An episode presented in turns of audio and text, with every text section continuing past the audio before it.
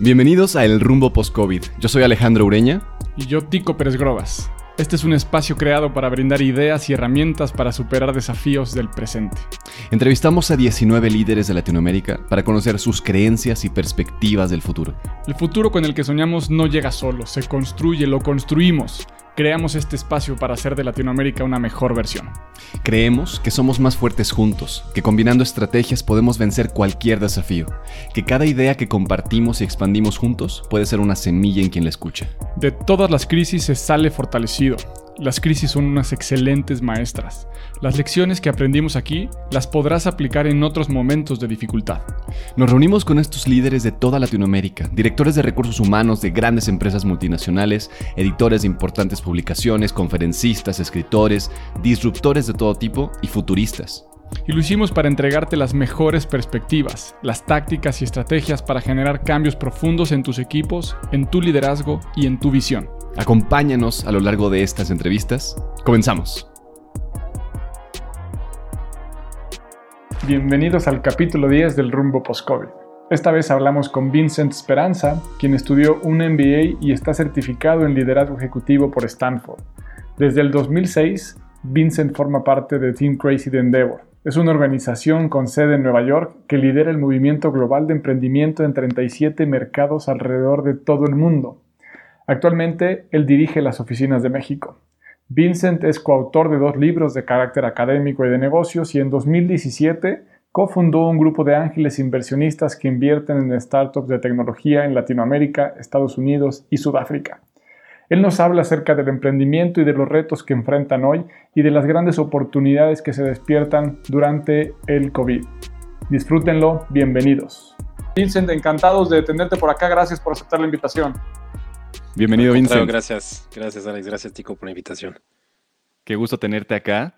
Eh, pues digo, tu background es enorme, tienes muchísima experiencia y en vez de presentarte, siempre nos gusta pedirte a ti que nos digas quién eres, qué estás haciendo en estos momentos en tu vida. Va, pues mira, yo soy, este, siempre digo de broma un franco cholulteca porque yo nací, crecí y me deseduqué en Francia. Eh, Llegué por azares del destino, eh, completamente un azar, en, en, el 99 a México por un intercambio académico. Eh, me enamoré completamente del, del, país, de su gente, su cultura, de sus oportunidades. Y entonces, pues de un intercambio que supuestamente iba a ser dos años y me iba a regresar a Francia, mi mamá me sigue reclamando que ya cumplí 20 años en México y que yo le había dicho que eran dos.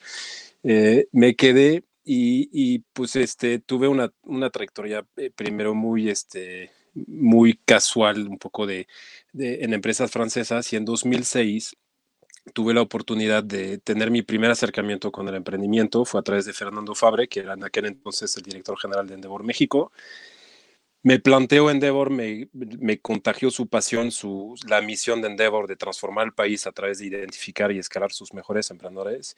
Y de ahí, pues, una, una carrera ahí dentro de Endeavor, este, tanto a nivel México como a nivel global y ahora con un rol también en la TAM.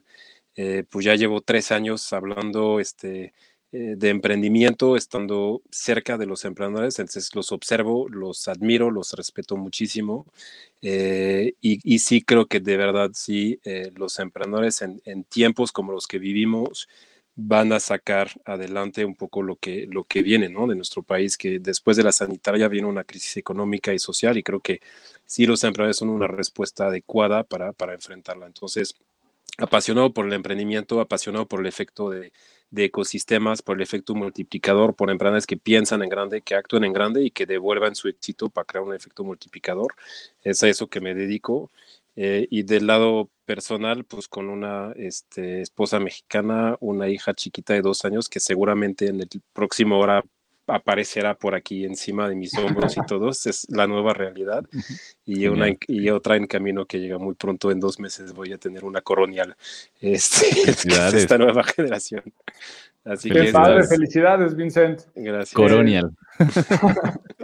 Oye, pues precisamente, eh, eh, o sea, como tomando un poco de lo que nos platicas eh, y viviendo algo similar, por ahí también este, Alex y yo hemos estado mucho tiempo ahora desde casa transmitiendo, trabajando y tenemos a los niños alrededor y se vuelve una nueva como dices, pero tomando un poquito de esto que, comentaste acerca del ecosistema emprendedor, eh, yo te he escuchado en algunas pláticas, conferencias, en donde tienes, eh, haces mucho énfasis acerca de que el ecosistema ponga al ser humano al centro de cualquier estrategia, de que el emprendimiento en Latinoamérica debe estar muy enfocado a resolver problemas eh, sociales, problemas humanos, sobre todo en los siguientes años. ¿Cómo, ¿Cómo podrías unir eso con lo que nos reta ahora el COVID? Pues inclusive, sí, o sea, siempre he pensado que el emprendedor es alguien que se obsesiona por resolver una, una problemática eh, a veces, algunas veces caen en la tentación de, de, enamorarse de la solución, cuando en realidad es enamorarse del problema. Y de verdad, mientras más grande es el problema y, más masivo puede llegar a ser el problema que resuelves, pues formas mejores emprendedores, porque formas emprendedores que realmente tienen un ADN, una misión, de vida que realmente es resolver este gran problema. Entonces, por eso me gustan los empresarios que resuelven problemas de la humanidad en general. Eh, no soy fanático del emprendimiento social como tal, yo soy fan del emprendimiento porque sé, creo que cualquier emprendimiento que esté hecho para escalar, para crecer, para generar riqueza, la distribuye mejor que cualquiera, ¿no? Este, teniendo un foco no, no social, ¿no? Entonces, eh, sí me gusta mucho ver estos emprendedores eh, que tienen esta visión de transformar economías, de transformar eh, sectores, de transformar países. Y, y, cuando tú ves hoy lo que está pasando, pues de verdad sí empiezas a ver, todos hemos visto el, eh, este TED Talks de Bill Gates que en 2015 alertó al mundo entero sobre el tema de pandemias y cómo venía, si es un emprendedor, o sea, tú dices, pues, ¿qué está haciendo Bill Gates hablando de esto? Porque es gente que realmente constantemente está desafiando esto. Y yo creo que son mentes privilegiadas que empiezan a ver eh, empiezan a ver esto como, como retos que tienen que, enfrentar. Eh, y estoy seguro que vamos a ver como cualquier crisis, en post-crisis vamos a ver nacer emprendedores que van, que van a venir a resolver esto, porque pues van a saber navegar la ola tanto tecnológica como sanitaria y humanitaria, ¿no? Y van a abrazar los tres ejes, las tres ecuaciones, y van a hacer un emprendimiento que va, que va a funcionar. Entonces, yo sí creo que hoy, hoy por hoy, y en México nos toca siempre, o sea, lo digo, este, abrazar, eh, celebrar y aplaudir a los que están en el cuerpo sanitario, ¿no? Los enfermeros, los doctores, los hospitales, que ellos sí están resolviendo hoy la crisis sanitaria, que no es menor, pero la que viene mañana, que es, insisto, económica y social y que es de mucho mayor tiempo, los que se van a poner una capa este, de superhéroes y que estos son invisibles pues, son los emprendedores, porque son los que van a poder volver a crear dinamismo en las economías, volver a hacer disrupción, crear nuevas fuentes de empleo y que van de cierta forma pues, a reactivar todo este tejido social que hoy se está descomponiendo. ¿no? Entonces, eh, por, eso, por eso me gusta tanto los emprendedores, porque en escenarios de incertidumbres pues sacan la cresta y es cuando realmente ya sacan más fuerza. ¿no? Exacto. Sí, sin duda hay muchísimos ejemplos de, grandes empresas, pero que justamente crecieron a partir de un momento de crisis, ¿no? Y te leía en, una publicación que, hiciste hace, hace tiempo en Entrepreneur, en, el, en la que hablabas justamente que no solo necesitamos startups, ¿no? Sino necesitamos scale-ups. Necesitamos que se, se genere este pensamiento exponencial, no quedarnos en lo micro, y, que no por emprendedores somos pequeños, sino que justamente podemos taclear esos, esos enormes problemas, eh, creo que es algo fenomenal. Y yo en ese sentido te preguntaría, ¿cuál es ese ADN que es necesario hoy? que sigamos eh, potenciando para poder taclear esos problemas tan grandes, eh, porque puede ser que haya muchos emprendedores en potencia en México, en el ecosistema, pero ¿qué es lo que falta para, para impulsar para que logremos resolver esos problemas? Sí, bueno, a ver, vamos a hablar un poco en, digamos, en México y luego el, tiempo COVID, ¿no? Que cambiaba un poco la jugada, pero yo creo que en México, eh, te digo, Endeavor llegó en 2002, yo en 2006, o sea, han sido pues ya varios años, varias canas en, en este ecosistema y yo lo veo pues mejor que nunca. O sea, digo, pues yo me acuerdo cuando iniciamos había que evangelizar, había que hablar, había que defender al emprendedor, ni política pública, ni universidad, ni corporativos, ni nadie estaba realmente muy metido en este tema. Hoy creo que mucho más eh, se habla de esto, se celebra un poco más al emprendedor. México ha tenido un poco un, un rezago, digamos, en el emprendimiento basado en tecnología, en crecimiento exponencial, si lo comparas con Brasil, Argentina, que pues, tuvieron los mercados libres, este, los Globan, los Patagons, que llegaron mucho antes que nosotros, eh, pero este rezago lo estamos acortando ahorita.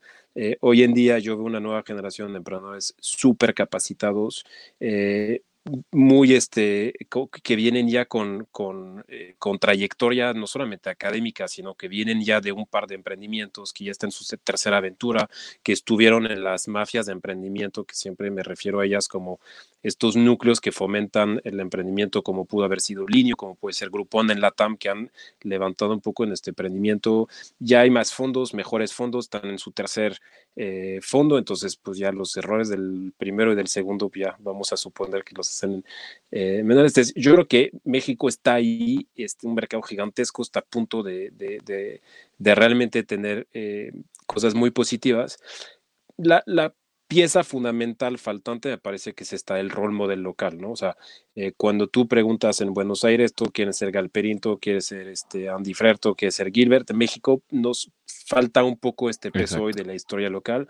Creo que los Adolfo Babats, este, de Clip, este, Carlos García de Cavac, Adal de Cuesqui, e, esta gente ya empieza como que a, poner un nombre y a un apellido al emprendimiento local, pero creo que eso es la última pieza, la última milla que hace falta para que la nueva generación no solamente sí quiera emprender, pero si lo tenga porque tiene una figura local que lo motiva y que dice, si él pudo, yo puedo, porque son mis condiciones, ¿no? Entonces, eso es un poco lo, lo que yo creo que haría falta, pero ahí estamos. Eh, de cara a la nueva situación, nueva normalidad del COVID, yo sí creo que redistribuye un poco eh, las cartas. Yo sí creo que va a ser un mal momento para ser emprendedor primerizo. Eh, y, lo digo porque, a ver, emprender es tan difícil, requiere tanto temple, de mucho ajuste, de mucho equilibrio, de estabilidad emocional, mental, de tener este acceso a fondeo. En estas circunstancias, pues todo esto se, vuelve un poco a, a limitar. Y sí me parece que ahorita sí los cheques de los fondos van a ir hacia los que pues tienen un par de cicatrices, un par de experiencias previas, que supieron navegar un poco la primera ola y que van a salir de esta, de esta crisis, a estos sí van a recibir. Hoy ser un emprendedor primerizo sí puede ser muy challenging, que no quiere decir que nadie lo pueda hacer, pero sí, sí es, yo creo que es un mal momento, digamos, para ser, para ser primerizo. Eh, pero yo sí creo que vamos a ver pronto grandes emprendedores salir. Lo dijimos, crisis es oportunidad, van a llegar, van, a, van a romperla. También vamos a ver mucha quiebra de empresas. Vamos a ver este, empresas que no se van a saber reinventar en este tiempo, que no lo van a hacer a tiempo y que van a quebrar. Y tendremos que lidiar como sociedad con este fracaso, con el peso que conlleva, con las lecciones aprendidas detrás del fracaso. Y by the way, México es un pésimo país para hablar de fracaso y para tolerarlo y, y convertirlo en fuentes de aprendizaje. Entonces, como sociedad tendremos que hacer un, un, stop en el camino y entenderlo como realmente eh, sí puede hacer algo, eh, digamos, un camino necesario hacia el éxito. Eh, y después, pues todo esto va a retomar un poco más de normalidad, ¿no? Pero, pero así es como yo observo un poco este momento. Perfecto, Vincent. intentando rescatar o prevenir lo más que podamos ese fracaso, esas quiebras, hay algunos consejos, algunas medidas que puede recomendar así como para atender. Hace un mes por ahí escuchaba de tu parte, ¿no? Mucha atención en el cash flow, que es uno básico, tomar decisiones muy rápido, la solidaridad. Hoy ha cambiado muy rápido en este mes. ¿Qué otras cosas podemos hacer pensando? Una, en cómo disminuir esa tasa si es que se puede. Y dos, ¿qué podríamos hacer con el fracaso para hacerlo mejor? Pues esto, o sea, lo que lo que dije hace un mes, espero que lo, que lo hicieron, porque si no, hicieron, si no hicieron, si no cuidaron cash flow, si no cuidaron todo este tipo de cosas, haber perdido un mes sí es un, sí es un problema. O sea, yo sí creo que, eh, y espero que la gente reaccione muy a tiempo. Y a veces cuando tú reaccionas al inicio, la gente puede pensar que está exagerado y que es too soon y tal. No, es que ahorita era el momento correcto. Esto era marzo, abril, primeras semanas. Ya no es hoy. O sea, hoy ya perdiste dos meses y, te, y perdiste en realidad una oportunidad de mantenerte con vida para, para, para regresar, ¿no? En cuando, cuando se vuelva esta curva, esta V, esta E, quién sabe qué, forma va a tener. Eh, pero, pero yo sí creo que ya que hiciste todo esto, a mí sí ya me parece que es un extraordinario momento para repensar todo el negocio. O sea, todos tenemos tiempos ahorita para sentarnos, eh, quitar un poco la, la cachucha operativa este, del día al día y decir, a ver, me voy a dar un break, me voy a decir, a ver, ¿cómo me imagino mi organización, mi empresa, mi emprendimiento en los siguientes 12, 18 meses? ¿Qué tiene que cambiar? ¿Qué tengo que cambiar hoy para que cuando, se regrese, cuando regresemos ya esté listo tanto de parte cultural, ¿no? De mi equipo, desde el modelo de negocio y esté dispuesto, esté listo ya con un par de, de, proyectos bajo la mano ya pensado hoy. O sea, yo creo que siempre el emprendedor hay un desfase entre cuando actúa y cuando se vence. Tenía que actuar hace un par de meses para corregir el rumbo del cash flow y todo. Eh, ahorita tiene que repensar hoy para cuando se dé. Entonces, mi, mi, mi, tiempo es, aprovechemos estos espacios, digo, hay mucho tiempo, ahorita todos estamos en casa, llevamos, no sé, nueve semanas en casa, pues bájala a Netflix, bájala a Facebook y sí, súbele un poco más a ratos estratégicos de pensamiento muy crítico de cómo quieres guiar tu negocio. Eso creo que es fundamental. Totalmente de acuerdo. Sí, el, dedicarle tiempo, o sea, al final es lo más valioso que tenemos y es, es importantísimo. Yo te preguntaría en ese sentido de estos emprendedores que ya, me encantó ese, ese término, ¿no? Que ya tienen un par de cicatrices en el cuerpo, ya les tocaron algunos golpes. Y, y tú también mencionas en, en, otro artículo que es más fácil partir de cero. Lo, lo difícil es de uno a mil, ¿no? Y, en ese sentido, el, escalar, ¿no? Eso, eso que decía antes, el escalar en estos momentos también se ve difícil, así como emprender, se ve difícil escalar, dices, ¿cómo lo hago? Sin embargo, también nunca antes habíamos tenido tantas herramientas a nuestra disposición, ¿no? A nivel tecnológico, a nivel de aceptación digital. O sea, hay algunas tendencias que son muy importantes, que están ya y nada más hay que adoptarlas. Yo siento que en Latinoamérica estamos todavía atrasados en ese sentido. Me encantaría saber tu opinión. ¿Cómo ves esto? ¿Cómo, ¿Cuáles son las mejores estrategias considerando el COVID para escalar de uno a mil? Sí, pues otra vez, hay, un tema de timing. O sea, yo creo que ahorita no, hoy no es el momento de pensar de cómo va a pasar de uno a mil. O sea, hoy es un traje de supervivencia y es cómo voy a seguir vivo para cuando ya sea momento de, mantenerme en uno y ahora sí repensarlo, ¿no? O sea, ojo con, a ver, depende en qué sector estás, ¿no? Porque igual, cualquier cambio y hay sectores privilegiados. Ahorita si estás en, en EdTech, si estás en e-commerce, si estás en, muchos temas digitales que pues a lo mejor ahí sí tienes un path así de crecimiento rápido hoy y la tienes que cachar. Em, pero, pero sí, o sea, sí creo que sí hay muchas herramientas, lo dijiste, hay, hay en muchos temas, pero sí creo que también nada, nada como la experiencia. Mira, eh, dijeron que tienen hijos y todo, pues puedes leer muchos libros, puedes saber cómo ser un papá, cómo hacer tal, pero al final nada te cambia el vivirlo, ¿no? Y no es lo mismo estar ahí, intentarlo, y por más que tuviste a, tu alcance mucha, mucha gente que te dijo, mira, yo lo hice, lo hice, pues al final lo tienes que vivir para, para, para hacerlo. Y creo que eso es lo que nos ha faltado todavía, o sea, estos grandes casos que sí lo vivieron, porque cuando tú tienes un emprendedor que a escala, o sea, y hablaba de los, de los clips, de los Kavak, de los confíos, de los beats o tal, estos cuates a su alrededor hay gente que lo observa, hay gente que lo vive, hay gente que lo está, que está muy de cerca con lo que está pasando con una compañía de alto crecimiento que conlleva pues temas de cómo llevas la cultura de tu compañía, pues cuando eran 15 era fácil, cuando son 100, 200, 500, ¿cómo lo haces? Eh, todas eh, tu relación con los fondos de inversión, igual no es lo mismo con tus eh, este, inversionistas Ángel, que cuando ya tienes un fondo choncho a quien tienes que reportar, que tienes otra dinámica, pero no solamente el emprendedor lo ve, todo el C-level, el que está rodeado, este sí se salpica de este, de este aprendizaje. Y luego esta gente también eventualmente saldrá, pondrá un emprendimiento y esto hace un poco, por eso tanto me refiero a las mafias y, de las buenas, ¿no? de las que tristemente conocemos más en nuestro país, pero de este efecto de que si tú estás cercano a esto, lo vas a observar, lo vas a aprender y luego va a faltar.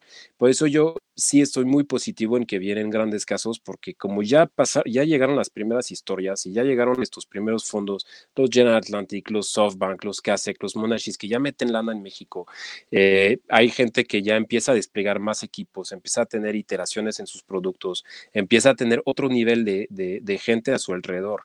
Eh, yo veo, hace poco hablamos con la gente de Kavak y nos empezaba a contar qué nivel de gente ya se metió a la empresa.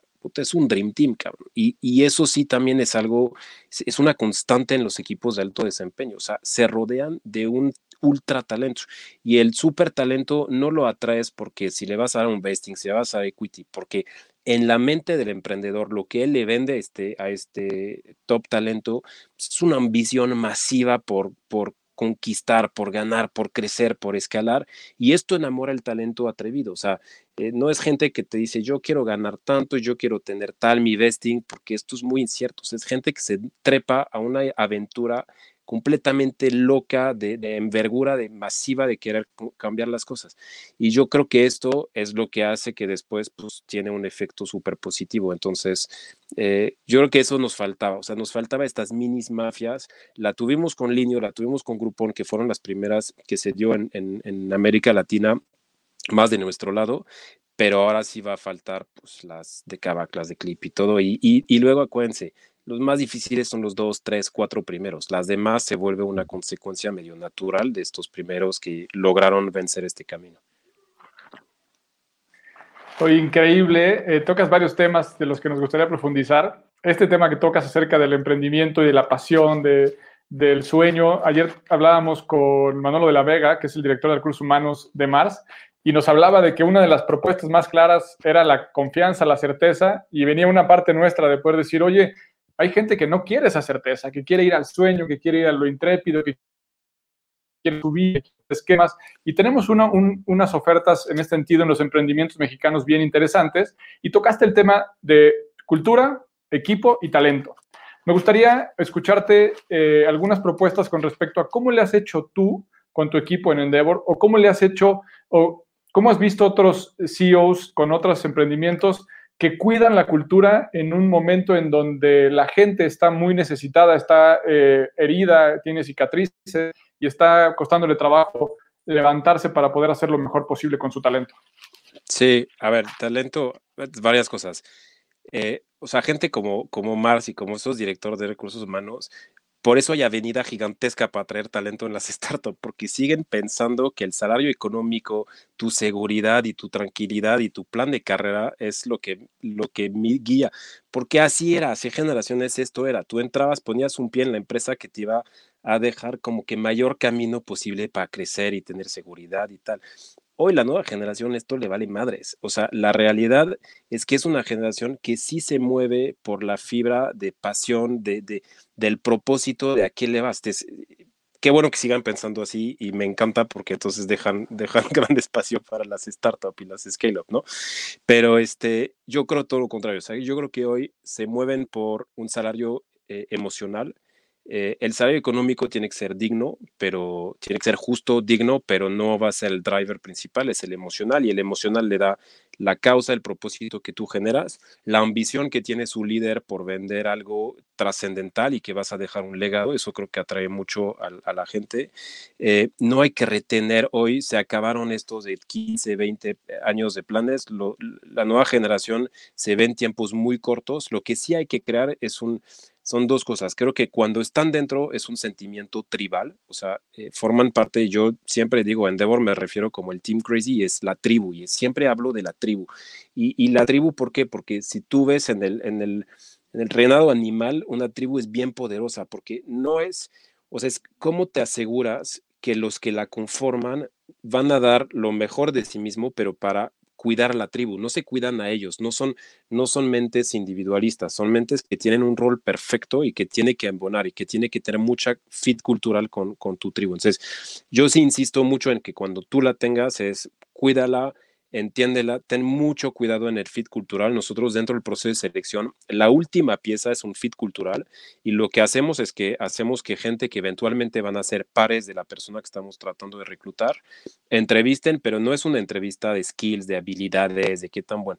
Es una plática así informal y al final le preguntamos, oye, ¿te gustaría tomar una chela con esta persona? ¿Crees que si te fueras a ir a cenar tendrías pláticas este, afines tal? ¿Te imaginas un retiro con este güey a tu lado tal? Y al final lo único que quieres saber es, oye, si crees que es alguien que a la tribu sí le va a agregar o al contrario la puedes desmantelar? Entonces, eh, mucho, mucho tiempo en, en esto. Y luego, cuando salen hay que cultivar el concepto de mafias, es decir, yo sí estoy convencido que hay muchos eh, endevorcitos, endevorcitas que siguen siendo eh, que siguen estando fuera, pero siguen siendo gente que de cierta forma, si trataste bien al, al, empleado, si mantienes esta, esta relación con ellos, pues de cierta forma ahí están y van a ser gente que te va a referir, que te va a acompañar. Eh, yo le decía a Alex que un primo suyo fue mi primer becario en el 2006 en Puebla y hoy seguimos trabajando un programa, un proyecto juntos. Y esto se da porque los caminos al final nunca nunca se quitan. Y no sé si el cuate de Mars sigue teniendo relación con tantos, porque también es un mundo de gente que transita por ahí. Entonces creo que es bien importante. ¿Y qué hacer en estos momentos ahorita? Es cuidar esta tribu más que nunca. De verdad, o sea, no pueden dedicar más tiempo que lo que hacían a su gente. Hay gente nerviosa, hay gente espantada, hay gente hasta la madre estar encerrada, hay gente apanicada por regresar a un eventual escenario de retorno a casa. Eh, hay miles de cosas que suceden las cosas eh, en, las cabezas de la gente. Tú nunca sabes qué tiene. A lo mejor hay alguien que tiene un familiar cercano que está viviendo una situación complicada. Entonces tienes que dar, yo creo que varias cosas. Uno son espacios para que la gente levante la mano y es difícil, o sea, es difícil. Y no empieza por decir, a ver, Alex, tú dime, ¿cómo estás hoy? Y, que tú me digas, ah, estoy mal porque mi tía le... No, o sea, tienes que lograr que el, se dé un diálogo y se dé una confianza para que alguien en el momento que lo necesite levante la mano y diga, stop, yo no me siento ahorita tan bien porque tengo esto. Y tener mucha empatía. No se vale juzgar, yo no se vale que yo diga, puta, Alex está haciendo drama otra vez, no puede ser. No, si tiene esto, lo tengo que tener empatía, tengo que entender y lo tengo que atender. Eh, yo creo que también tenemos que ofrecer muchos espacios de otro índole. O sea, no podemos pasar en Zoom todo el tiempo. Tenemos que cambiar pantallas por otros, otras cosas. Tenemos que ofrecer espacios distintos de convivencia con el staff. Hay gente que quiere hacer trivia, hay gente que quiere hacer yoga, hay gente que quiere hacer meditación, hay gente que quiere hacer cooking, no sé. Tú entonces dale como organización estos espacios y me parece que sí es el momento que por fin en México hablemos de salud mental.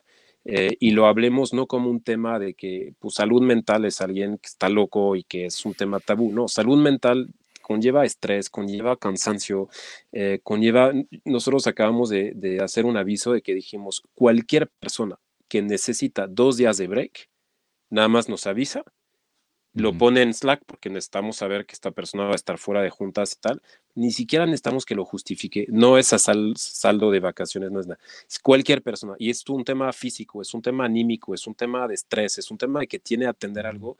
Güey, nada más dinos y te vas dos días y ya, y regresar. Y no le pusimos tampoco, oye, es una vez al mes, una vez. A... No, o sea, si lo necesitas, tómalo, porque yo sí creo que hoy la gente pasa por momentos complejos, eh, complicados, y sí tienes que saber cómo atenderlos. Y cuando regrese, esta gente va a ser muy leal al emprendedor, al líder, porque va a decir, o sea, estuvo ahí, ¿no? Me dio estas cosas. Ahora, el regreso no es trivial, ¿eh? Eh y creo que va a haber, vamos a tener mucha, eh, muchas organizaciones que repensar cómo vamos a regresar en las oficinas, con qué esquema, esquema híbrido. no vamos a regresar, sí, cómo se va a comportar la gente cuando va a haber un, eh, un regreso a la vida, porque ahorita, pues yo digo, pues mi equipo está al pie del cañón, nunca los he visto tan en China, tanto en Zoom, tantas cosas, no tienen de otra. ¿Qué pasará en un día, en una vida medio híbrida? ¿Seguirá haciendo esto? ¿Cómo vuelves a mantener cultura? ¿Qué pasa si te vas con un esquema completamente remoto? ¿Cómo vas a cuidar esta cultura de la tribu con un nuevo integrante que no va a poder estar con la tribu sin estar, o sea, creo que vienen desafíos bien interesantes de cara a cultura y sí me parece que es la cosa más sensible que, que, viene ahora por el emprendedor. Y por último, y con esto me callo después de tanta, tanto chero, es, yo sí creo que es el mejor momento para conseguir talento. El mejor. O sea, si tú llegas Definitivamente. Hoy, o sea, si tú llegas hoy con un propósito claro, con una propuesta sana económica y un balance emocional, con una, una cultura tribal muy hecha para este tipo de momentos, muy empáticas, y le dices a alguien, trépate este proyecto, porque este proyecto hoy es así, pero en mi cabeza es gigantesco y acompáñame a crecerlo juntos, tal.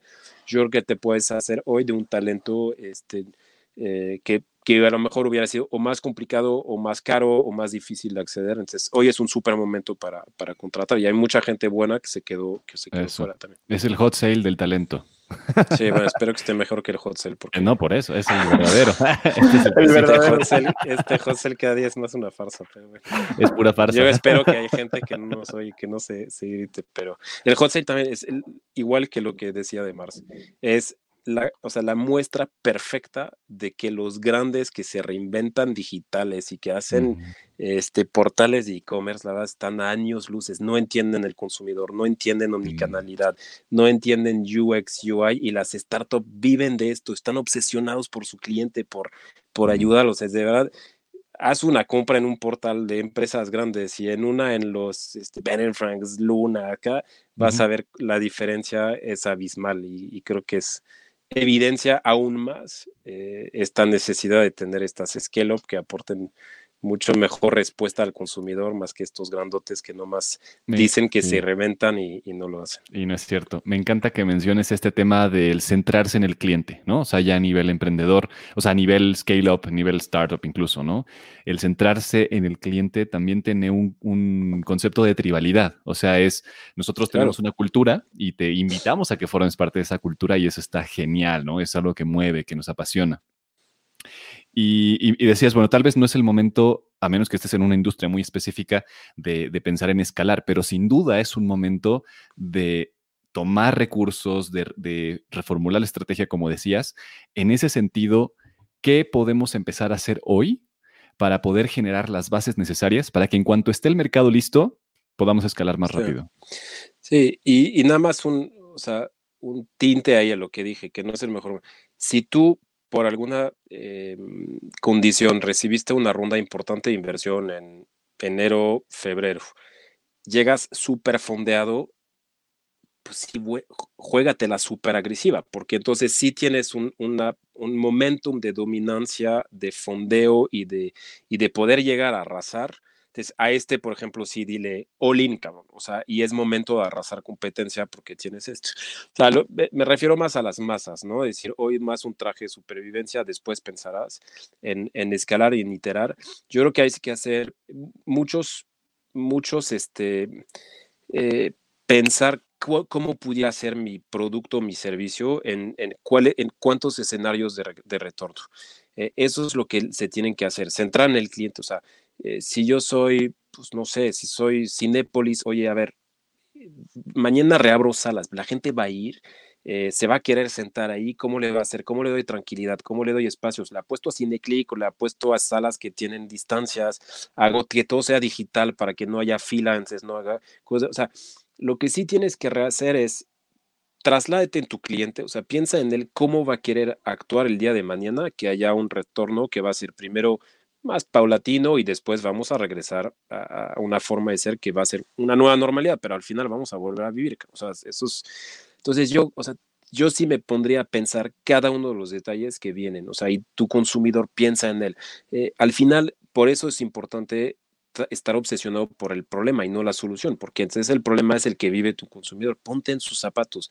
Y, por eso la empatía se da con el, con el, eh, tu staff, tu tribu, también se da con el cliente. Y yo creo que las scale están diseñadas para entender su cliente. Son los únicos que tienen este, puestos que se dedican al, a la atención del cliente. Los demás pues lo tienen con un call center que te contesta, o sea, han hablado una vez a puta Telmex para reclamar, no mames, o a un banco, es imposible. Que tú le hablas así a estas startups, son, son bots que te contestan, te canalizan, tienen un lenguaje friendly, te saben hacer todo este UX, porque están diseñados para de cara a los consumidores. Y yo sí he visto, y eso creo que es una gran práctica de, de, de los emprendedores, yo he visto a los mejores emprendedores que tienen que ver con clientes estar el día a día con los clientes, atender sus quejas, estar en el punto de venta, actuar como si fuera, o sea, es el founder. Yo una vez me encontré a uno de los co-founders de, de, Luna en su tienda y era el cuate que te atendía.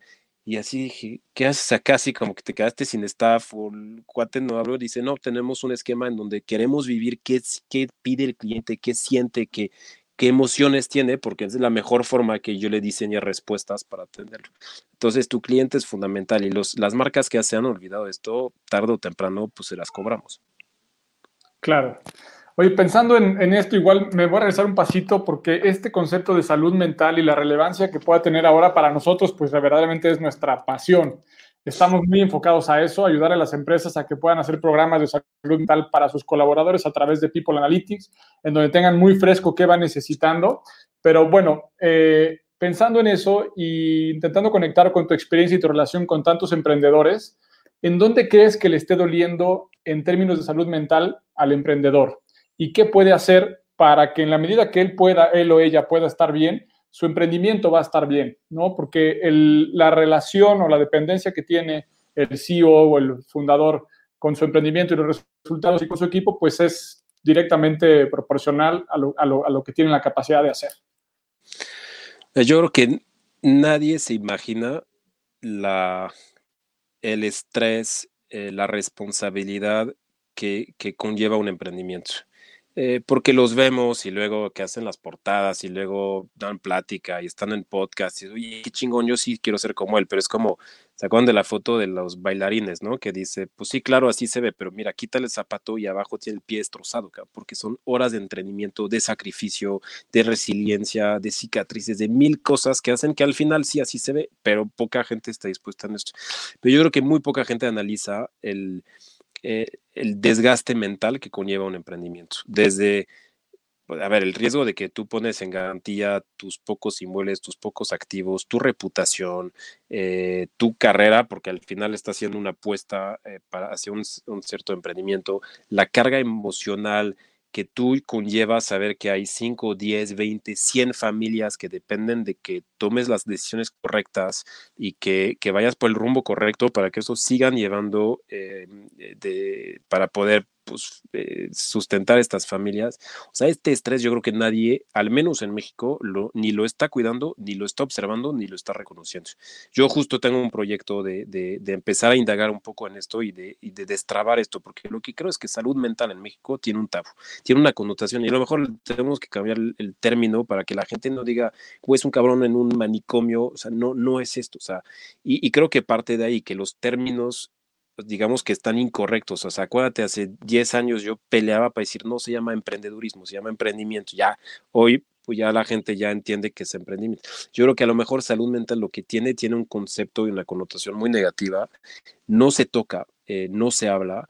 Entonces yo creo que sí lo tenemos que hablar. Em, tenemos que hacer que existan vías de conversación para decir, güey, a mí me pasa esto y que otro diga, oye, yo también vivo esto, yo sufrí alta depresión, yo tuve ganas de tirar la toalla, yo tuve miedo porque eh, pues la garantía del crédito que tomé para tomar este riesgo es de mi mamá y es su casa y qué pasa si quiebra el negocio. Entonces, de verdad sí tenemos que, que entender que es, es bien complicado algo a favor de la nueva generación de, los emprendimientos que estoy observando es que ya son cofundadores, es como que se diluye un poco más esta carga anímica y de riesgo hacia dos, tres socios, las primeras generaciones eran, o sea, one man show, one woman show, y la verdad es que cargar con esta responsabilidad era súper difícil.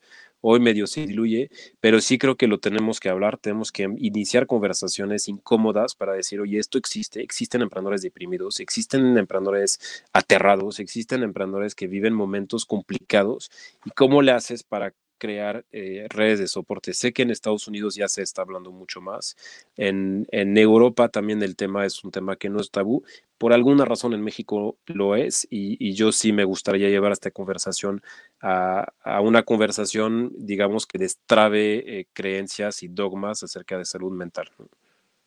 Oye, pues ahí súper interesante y levantamos la mano por aquí para, para ayudarte a dar ese primer pasito. Ya te, ya te platicaremos después pero verdaderamente eh, surgió algo similar en nosotros. Con esta crisis eh, nos dimos cuenta de eso, empezamos a, sentir algunos de estos síntomas y nos dimos a la tarea de, proponer algo al respecto y estamos recogiendo hoy voces de diferentes directores. Entonces tenemos ahí varias información en donde sí vemos que hay eh, una gran necesidad, una gran oportunidad de apoyarlos y con esta connotación como social o de, o de impacto eh, como global, porque en la medida que estratégicamente podemos ayudarle a dar más herramientas a personas, pues impacta a estas 40 familias, 100 familias de cada emprendimiento y esto, eh, como decías, en términos de la tribu, hace un mejor nosotros eh, si logramos que este líder pues se encuentre en la mejor condición para pensar claramente, para tener sí. conexión con su, con su poder. Y, y si yo fuera inversor institucional de rondas grandes y todo, ya le daría un peso muy importante a cuidar que el emprendedor a quien le voy a soltar un cheque grande para que si es que, que haga disrupción, ¿qué tal? También tenga una piececita eh, de inversión hacia su balance emocional, eh, cómo está, mm. cómo se ve. Yo no lo veo hoy en los, en los inversores de, de aquí. Llega, porque pues, todo llega y es sentido común, pero sí sí creo que va a ser importante apostarle mucho más a salud mental del emprendedor y asegurarte que la gente que conlleva estos emprendimientos esté, digamos, que situaciones favorables para poder pensar, para poder tener energía y pensar en grande, porque... Yo, yo lo ampliaría, perdón por interrumpirte, Vincent, yo lo ampliaría porque al final eh, ponemos las dos partes, ¿no? Un director de una gran corporación, independientemente de lo ágil o lo, que sea, pero todos los que están a la cabeza o de un proyecto o de un scale-up o de una transnacional, eh, o sea, al final definen mucho el rumbo de la economía de nuestro país, sin duda, y de toda la región. Entonces, yo sí ampliaría el, tema de la salud mental porque es un tabú, sin duda. O sea, el nombre, como decías, es un tabú. Hay, hay aspectos que creemos que son normales, pero no lo son, ¿no? O sea, creemos que es normal cargarnos las cosas y guardarnos y no hablar y, en fin, hay cosas o, temas como de la violencia, ¿no? El, el, sacar la violencia de ciertas formas. O sea, hay muchos temas de salud mental muy importantes que si no los empezamos a tratar desde, e, desde este momento, vamos a tener riesgos grandes, como tú lo dices, en que quiebren equipos, por ejemplo, ¿no? Yo insisto en que el alto rendimiento depende del bienestar. Yo ahí te preguntaría entonces, ¿qué consideras que son las como una base fundamental para generar esta salud mental que también considera la salud emocional, la salud física? O sea, ¿cómo lo ves tú o cómo lo haces tú personalmente? Sí, no sé si, soy un buen ejemplo porque eh, trato de balancear, la verdad. por ejemplo, em, em, o sea, tiene que ver con equilibrio, ¿no? Al final, o sea, eh, si quieres tener salud, plenitud y no, y cuando hablo de esto, hay una pieza física, hay una pieza emocional, hay una pieza espiritual, hay una pieza eh, yo, por ejemplo, la espiritual no la tengo, siempre tengo resguardado ahí el deseo de despertarla un poco porque lo sé y, por ejemplo, me, me llama mucho la atención observar que cada vez más emprendedores están en temas de meditación, están en tema, y yo creo que dentro de esto están persiguiendo un mayor bienestar y, perdón, y mayor equilibrio emocional dentro de este tipo de, de, situaciones. Yo la verdad es que esta no la tengo y sí sé que es un, está en mi torre de culpa y un día la tendré que, la tendré que, que vencer. Eh, pero, por ejemplo, sí, la física, o sea, pues hoy estamos confinados, entonces yo, por ejemplo, todos los días saco y paseo y tengo un backpack y con mi hija que trepo en, mis espaldas, lo hice justo, normalmente lo hago esta hora, ¿no? Entonces justo hoy reajuste el día, me fui un poco antes, cancelé algún par de reuniones para no perderlo, porque al final sí es importante, porque si no te puedes es fácil exagerar. O sea, el, problema de estos momentos donde estás encerrado, donde la pantalla está aquí, donde puedes ver contenido, puedes nunca parar. Y el problema es que, o sea, yo lo veo, nosotros, yo creo que nunca, jamás he trabajado tanto como en este momento. Eh, y, tengo una sensación de que por más que le dedique este, pues mi hija despierta temprano, por más que le dedique 14 horas estando activo, estando tratando de resolver, le incumplo a todos. No soy el mejor papá, no soy el mejor esposo, no soy el mejor cocinero, no soy el mejor amo de casa, no soy el mejor director, ni soy el mejor confidente de los empleados. Y sin embargo, no le puedo dedicar un minuto más, o sea, ya es, o sea, sería inhumano dedicarle esto. Entonces también tú tienes que ceder, decir, ok, pues por ahora es esto, ¿no? Y, y ahora me voy a ir sobre esta. Y, y, y yo creo que es un tema de ponerse propios límites, porque lo que veo en estos momentos, y yo y no me deja mentir mi equipo. Yo dedico mucho tiempo a cuidar las agendas y veo las agendas de la gente. Y yo justo tuve una llamada con una de mis directoras porque eh, veía que ponías temas de, relajación de, tal, y veía que a veces los quitaba por poner reuniones. Y le dije, no, estas sí son inamovibles. O sea, lo que tú tienes que ajustar es las, las que sí son de trabajo para que esto de tu ritual que tienes con tu familia para hacer tal actividad o con tu este para hacer tal, estas son las que no puedes torcer. Lo demás se va ajustando y eso es un tema de equilibrio, es un tema de balance. Y yo creo que esto ayuda a tener una, eh, pues una mayor salud mental. Y luego lo otro, lo dijiste perfecto. O sea, creo que somos pésimos seres humanos para levantar la mano. Siempre somos más fuertes, somos más chingones. A mí no va a pasar, como crees, si yo soy, yo lo puedo todo, yo lo puedo todo. Sí se vale decir, oye, yo creo que ahorita sí, sin esto ayuda. Y la primera ayuda es reconocerlo, empezar a decir, me siento cansado. Yo a veces me pasó, tuve un par de semanas una, una exageración de Zoom, de carga de trabajo, de estrés, de situación que vivimos. Y neta, yo dije, güey, mi espalda está en un estado, pero no es un quiropráctico, que esto es un mecánico. O sea, ya, ya pasé otra etapa, otro nivel de tal. Y es que en realidad era un reflejo y una dosis de nervios que se cargaba ahí en la espalda. Yo dije, no, sí le tengo que hacer. Y entonces como que le bajé un par de días a hacer otras cosas, fui a caminar más tiempo, me fui así.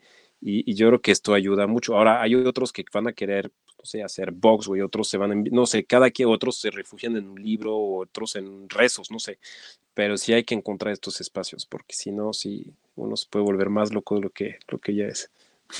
Totalmente, y dentro de esto, pensando en el emprendedor así como, como tradicional, eh, lo que me imagino es alguien apasionado, que, que incluso me basa las horas, los límites, eh, puede parecer un necio, un terco, eh, para algunos puede ser visto como loco, ¿no? Eh, porque está viviendo un mundo que está imaginando y para eso tiene que hacer una gran cantidad de esfuerzo, tiene que desgastarse mucho más, tiene que estar dispuesto a dejar muchas otras cosas, al menos los mejores emprendimientos que he visto van con una persona así en general, y de repente se atropellan a sí mismos o incluso se pierde la identidad, ¿no? La, la idea clara de ¿Eres tú, Vincent, o eres tú y tu emprendimiento, o eres Vincent en el Devor, o eres Tico el de Rumbo, o eres Alex el Bienestar? O sea, hay una simbiosis ahí que creo que en este momento es un gran shock, ¿no? Porque nos pone a cuestionarnos, ahora si no estoy en el emprendimiento, estoy en la casa, ahora soy papá, ahora soy pareja,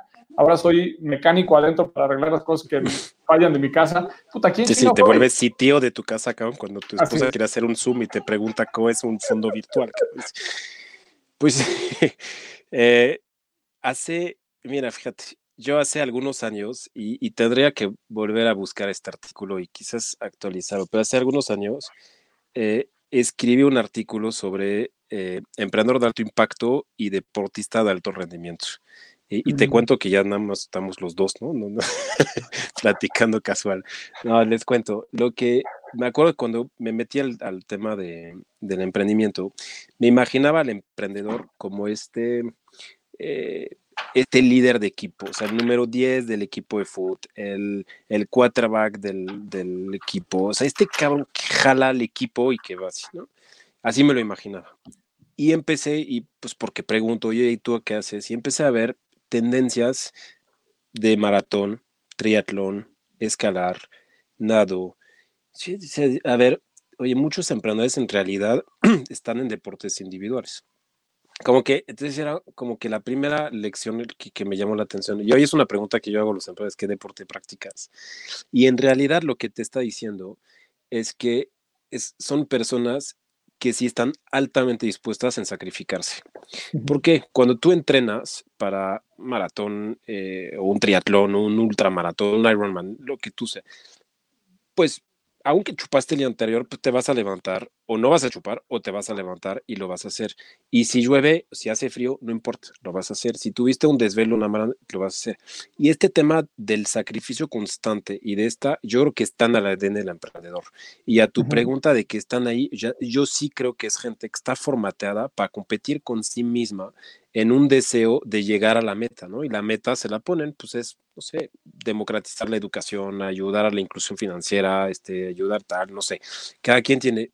La única diferencia, y creo que la súper compleja entre alguien que corre y alguien que inicia un, emprendimiento, es que cuando tú entrenas para correr, tienes ritmo y tú sabes, oye, para hacer un 5K necesito tal ritmo al 2, tal pulso cardíaco al 4 y necesito esto. El emprendedor lo que no sabe es qué distancia va a correr. Esta es toda la diferencia, pero es una diferencia gigantesca porque no es lo mismo entrenar para un 5K, un 10K o un ultramaratón. Y el emprendedor cuando arranca, cuando sale de su meta inicial, no sabe qué distancia va a recorrer, no sabe si va a haber, o sea, hay muchas cosas que no, que no se saben. Pero lo que sí sabe es que sí está formateado para, para hacer esto. Es como que hay rasgos interesantes detrás de, de, esta analogía entre el deportista y del emprendedor, y hay un límite a esto. O sea, porque también si tú todos los días eres entrenar y si no hay un momento en donde haces un descanso, te puedes romper el, algún músculo, te puedes torcer, puedes exagerar. Y ahí es donde yo creo que entra balance, equilibrio, tiempos de familia, tiempos de desconexión, tiempo para uno mismo. Y creo que sí los mejores emprendedores sí se saben dar esto. O sea, y se saben dar este respiro porque el que estira la liga la va a romper. y entonces tampoco es sano. Entonces necesitamos emprendedores un poco más ecuánimes en, en esto. Me encanta que hables sobre la ecuanimidad. Eh, creo que tienes toda la razón. Entrevistando antes a, algunos otros líderes y, algunos consultores, todos insisten en esto, que los mejores líderes en general, o sea, puede ser un líder emprendedor o de empresas, cuidan su bienestar siempre porque saben que es estratégico. O sea, creo que estos, estos emprendedores más, más eh, iniciales o más jóvenes son los que no ponen límites, ¿no? Pero llega un punto en el que dices, oye, en especial cuando ya tal vez tienes familia, ¿no? Nosotros que hablábamos de los hijos, te das cuenta de que, ok, sí, necesito poner un límite a mí mismo, a mi propio interés de seguir hacia adelante, necesito ponerle un límite porque es estratégico, porque sé que son 42 kilómetros, ¿no? Hacia adelante. Sí, lo, malo es que eso es lo malo. Es decir, te tiene que pasar esto, te tiene que pasar familia, te tienes que ya no poder levantar porque tu espalda está torcida, te tiene que tumbar una gripa porque exageraste eh, tal, para que te reacciones y digas, ay, yo creo que sí, por eso hay que hablar tanto de esto, porque si tú lo hablas y si tú hablas de balance, de equilibrio, de ecuanimidad, de, de salud mental, entonces vas a hablar para que no pase y no suceda y qué tipo de, nuevos rituales en tu vida, de, nuevas rutinas tienes que tomar para nunca llegar a este punto de quiebre, ¿no? O sea, y creo que ahí es donde, donde podemos mejorar mucho, anticiparlo observando los que pasaron por ahí. Sí, seguramente para el deportista, como bien dices, eh, se entiende que el descanso es parte del entrenamiento, pero parece que el emprendedor, justamente en esta analogía que haces del corredor, eh, hay como un, como una trampa, creo yo, ¿no? Porque parece que vas a correr 5, 10, 21, 42, pero algo pasa que cuando estás llegando a la meta, les tiras otros dos, dices, puedo con otros dos, y entonces es como un otro más, un otro más, y si ya llegué hasta aquí, puta, pues entonces ya no voy a ser yo, o sea, puede que cambie mi propia concepción o la de los demás, y entonces volvemos a plantear otra meta, volvemos a ser más exigentes, volvemos a repensar, volvemos a reconquistar a los clientes, entonces se vuelve un tema eh, súper desgastante, súper demandante, en donde pues, coincido para rematar que hoy el, tema de reflexionar ante un alto que viene en el camino de decir, a ver, ya no hay, o sea, ahorita no hay carrera, ¿no? O sea, ya no puedes seguir avanzando por este factor eh, como externo. Pero entonces, en este momento de pausa, de replanearlo, de resignificarnos, nos queda una, una gran oportunidad, pero muchísimo que ahora en vez de mirar el camino es mirarte a ti como emprendedor. Ya no puedes seguir viendo cuál es la siguiente meta, pero sí puedes seguir viendo cuáles son los nuevos recursos, las lecciones, curarte un poco estas heridas que se vuelven cicatrices y pensar en la que sigue.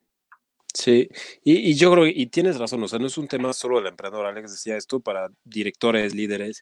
Claro. Al final, si tú lideras un movimiento, una organización o eh, cualquier tipo de gente, siempre piensa, o sea, el ejemplo que yo doy, o sea, me gustaría que estos se convirtieran en esto, me gustaría ser recordado por ser el que más trabaja, el que siempre está, el que está de siete, no necesariamente, también quiero que recuerden a alguien pleno, alguien empático, alguien que se da tiempo, eh, alguien que sí está con su familia eh, y que le dedica tiempo con su hija, o sea, eh, y yo no creo que tenga una junta de directores ahorita sin que mi hija se trepa y hablamos y les cuento cómo... O sí es importante, la gente también admira y reconoce gente vulnerable, gente humana, gente que tiene miles otras cosas y no solamente working hard. No, no es la única cosa, o sea, y a lo mejor no esté efectivo en un tiempo de una carrera de largo tiempo. Entonces, sí, sí es algo que tenemos que replantear sin duda. Me parece perfecto y justamente para ser muy respetuosos con esto y sabiendo que tienes una actividad ahí este, ya eh, que te espera, tenemos una tradición para cerrar estos programas con cinco preguntas de asociación libre, Vincent. Lo que queremos proponerte es unas preguntas y que nos respondas en menos de cinco o seis palabras lo primero que te venga a la mente. Y si te parece, te lanzo una yo y luego Alex y vamos intercalando, porque la primera está muy sencilla y queremos saber en qué piensas, qué es lo primero que piensas cuando oyes la palabra futuro.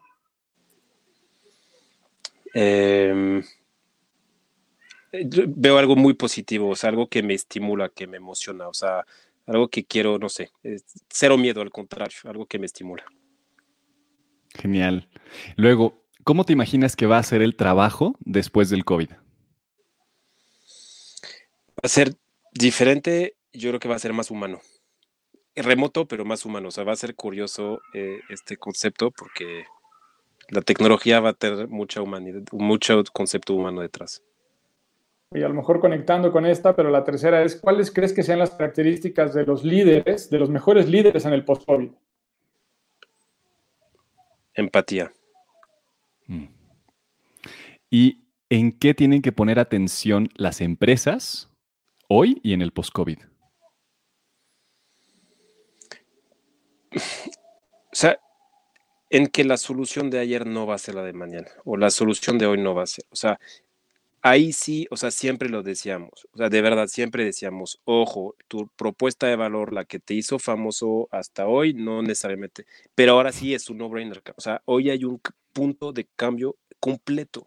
Todo va a cambiar. Vamos a cambiar la forma de trabajar, de convivir, de socializar. Las escuelas se van a tener que reventar, los centros comerciales, los aviones, o sea, todo se va a tener que reajustar. Entonces, el que hoy no está pensando en transformarse, pues ripca. Y pues qué bueno porque los empleados están formateados para repensarse todo el tiempo, entonces ellos sí van a ganar eh, tema. Entonces ahí sí el cambio abrázalo más que nunca. Perfecto. La última de Asociación Libre es, ¿qué lecciones te gustaría que le dejara el COVID a la humanidad? Pues me gustaría que la humanidad fuera una humanidad un poco más, más solidaria. Eh, yo creo que el, el COVID lo que la lección principal que, bueno, a mi gusto da es que el tema de cuidarse es que en realidad no es que te estás cuidando, es un respeto por cuidar a los demás, ¿no? Mm. Y yo no pongo una máscara porque yo me quiero cuidar, porque yo te, temo de tico, temo de... No, yo me pongo una máscara, me pongo gel, tomo precauciones porque quiero cuidar a Tico y Alex. Y entonces es una ecuación inversa de que tenemos que pensar en que nuestras acciones afectan y tienen repercusiones en los demás. Y esto creo que es, un, es una gran lección. O sea, de verdad, yo cada vez que veo a alguien que no se está cuidando, eh, que, que, no está tomando medidas, no solamente me da coraje, pero me da coraje porque este cuate le está valiendo madres la vida de los demás, porque no está respetando a los demás. Entonces yo sí creo que ese es el tema fundamental del COVID. Nos está poniendo una lección de vida en decir, tus actos no son para ti, son para la sociedad, para la humanidad. Entonces, er, revertir un poco esta, este tema de que yo lo hago por mí, no. Y ahí sí es bien distinto. Y creo que los emprendimientos de mañana tendrá que ser así, las inversiones de mañana tendrá que ser así, las empresas van a tener que ser así, y no va a ser totalmente para mí, sino sí van a tener que ser conceptos mucho más mucho más solidarios, que salpiquen bienestar, que salpiquen cosas positivas. Y yo creo que algo va a dejar el COVID en, en, este sentido. Qué genial. Y hay una última pregunta que es, es, también siempre hacemos, que es justamente, ¿qué te llevas tú de esta conversación? ¿Qué, qué es valioso para ti? Yo siempre, y, de hecho, aunque no tengo el tiempo y que la agenda está así, siempre digo sí, y pues ustedes son también testigos de esto, o sea, nunca digo no, siempre veo el cómo sí y, vemos cómo hacer esos espacios.